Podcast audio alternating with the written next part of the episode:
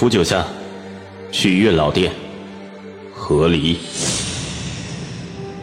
谢卓，你我的姻缘，我帮你一起断。回到过去，找回当初爱上彼此的初衷。欢迎您收听精品仙侠剧《和离》，演播：一颗小青藤，司徒小魏，后期制作：咕咚。第三十集，谢卓抿着唇，绷着情绪。他和我一样都在生气，但他又和我不一样。他向来话少，在这个时候也少。我继续骂他。好，我退一百步，就算我错，那你就没错。这些年，你但凡信任我一点，话多说一点，不要那么闷一点，我们也不至于变成现在这样。谢卓气得转身就走，我冲上前拦住他：“你又来，你每次都这样，什么都不说。这五百年从头到尾，你瞒了我多少事？正常人谁受得了？你说话会疼是吗？”是。谢卓终于大声的说出了这个字。这次，在竹林的凉风里，是我沉默了。我看着谢卓，像在看一个傻子。你知道你在说什么吗？他盯着我的眼睛，说的很认真。我说话会疼。我气得拳头都捏起来了。你，你很好。为了逃避，你都还会说这种话了。我点头。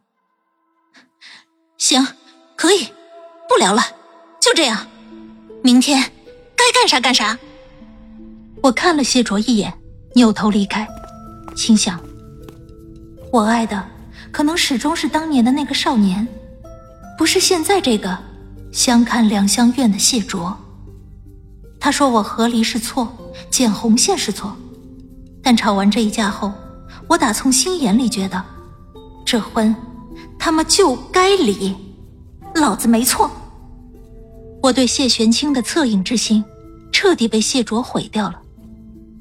一想到有朝一日，那个少年会变成与我吵架的这个眼前人，我恨不得以石灰水洗眼三百遍，干脆弄瞎我这双狗眼了事。我晚上怀着愤恨。将明天要干的事琢磨了一遍，然后第二天就起了个大早。我没有跟谢卓打招呼，直接出了门。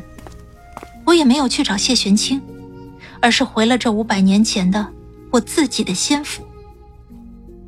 现在夏夏被谢卓伤透了心，正是伤心的闭门不出的时候。我冒大风险来这儿，只因为我今天要对谢玄清做的事情，别的不需要，但灵石。可是要花不少的。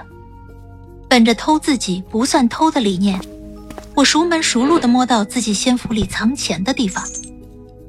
西王母在昆仑一直倡导自然节俭的修行之道，不管是小仙还是大仙，贫穷还是富有，大家仙府里都极力精简侍从人员。像萌萌府里就一个仙侍都没有，而我当年贪嘴。仙府中就养了一个做厨子的小猪妖，除此之外再无他人。后来谢卓进府之后不喜外人，便将小猪妖也遣散了。我一路摸进来，顺利的不寻常，甚至连靠近夏夏后那身体的疼痛也没怎么出现。我没琢磨太多，在自己的小金库里将零食全拿了。不是我对自己狠，而是因为我知道。我很快就要飞升上仙了，等晋升了仙位，昆仑可有一堆人要给我送礼物呢。穷个三五天的也死不了人。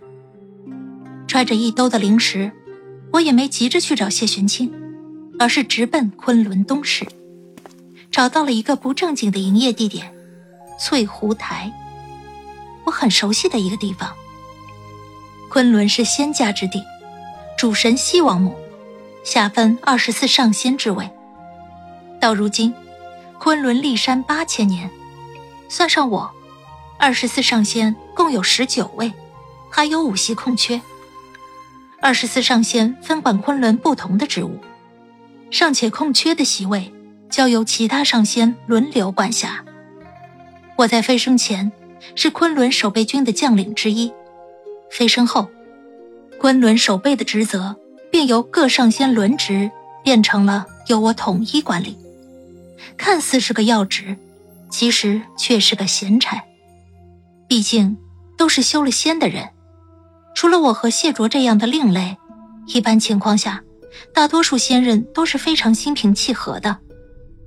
偷抢盗窃是几乎没有的，打架斗殴偶尔有几起，但人家也能点到为止，不至于闹出人命。防御外界的妖邪入侵，有盘古府的结界。我们只需要每日巡逻，守卫好结界就可以了。而这个工作，昆仑的守备军已经干了几千年，早就有了自己成熟的运转体系，轮不到我来改变和提意见。所以，在我上任之后，我来的最多的就是昆仑内部的这个东市。昆仑东市是整个昆仑里最鱼龙混杂的地方。相比于都是常住在昆仑内的人开的西市，东市里不仅有外面来的仙人，还有外面来的妖怪与各种奇人异事。昆仑从来不禁止外面的仙妖人怪进入交易，但未免妖邪伥鬼等身带邪气者混入。每个月，守备军都会着人来东市例行检查。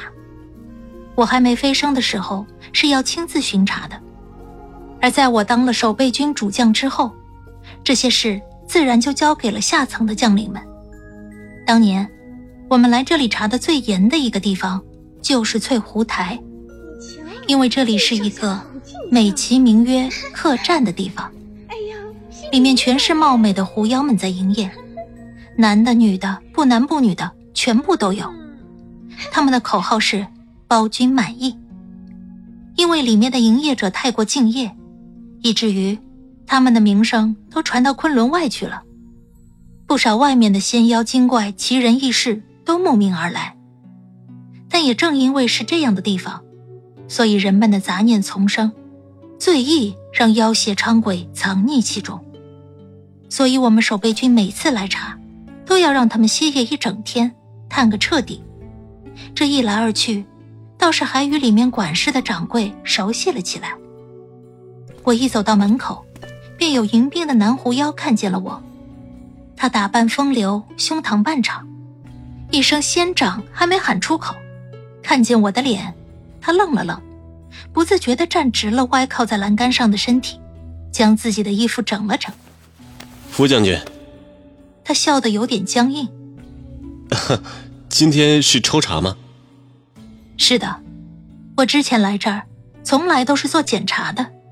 但今天，我绷着脸撑住场子，拍了拍腰间鼓鼓的灵石，南狐妖又愣了愣，然后面露难色，想来是害怕来伺候我。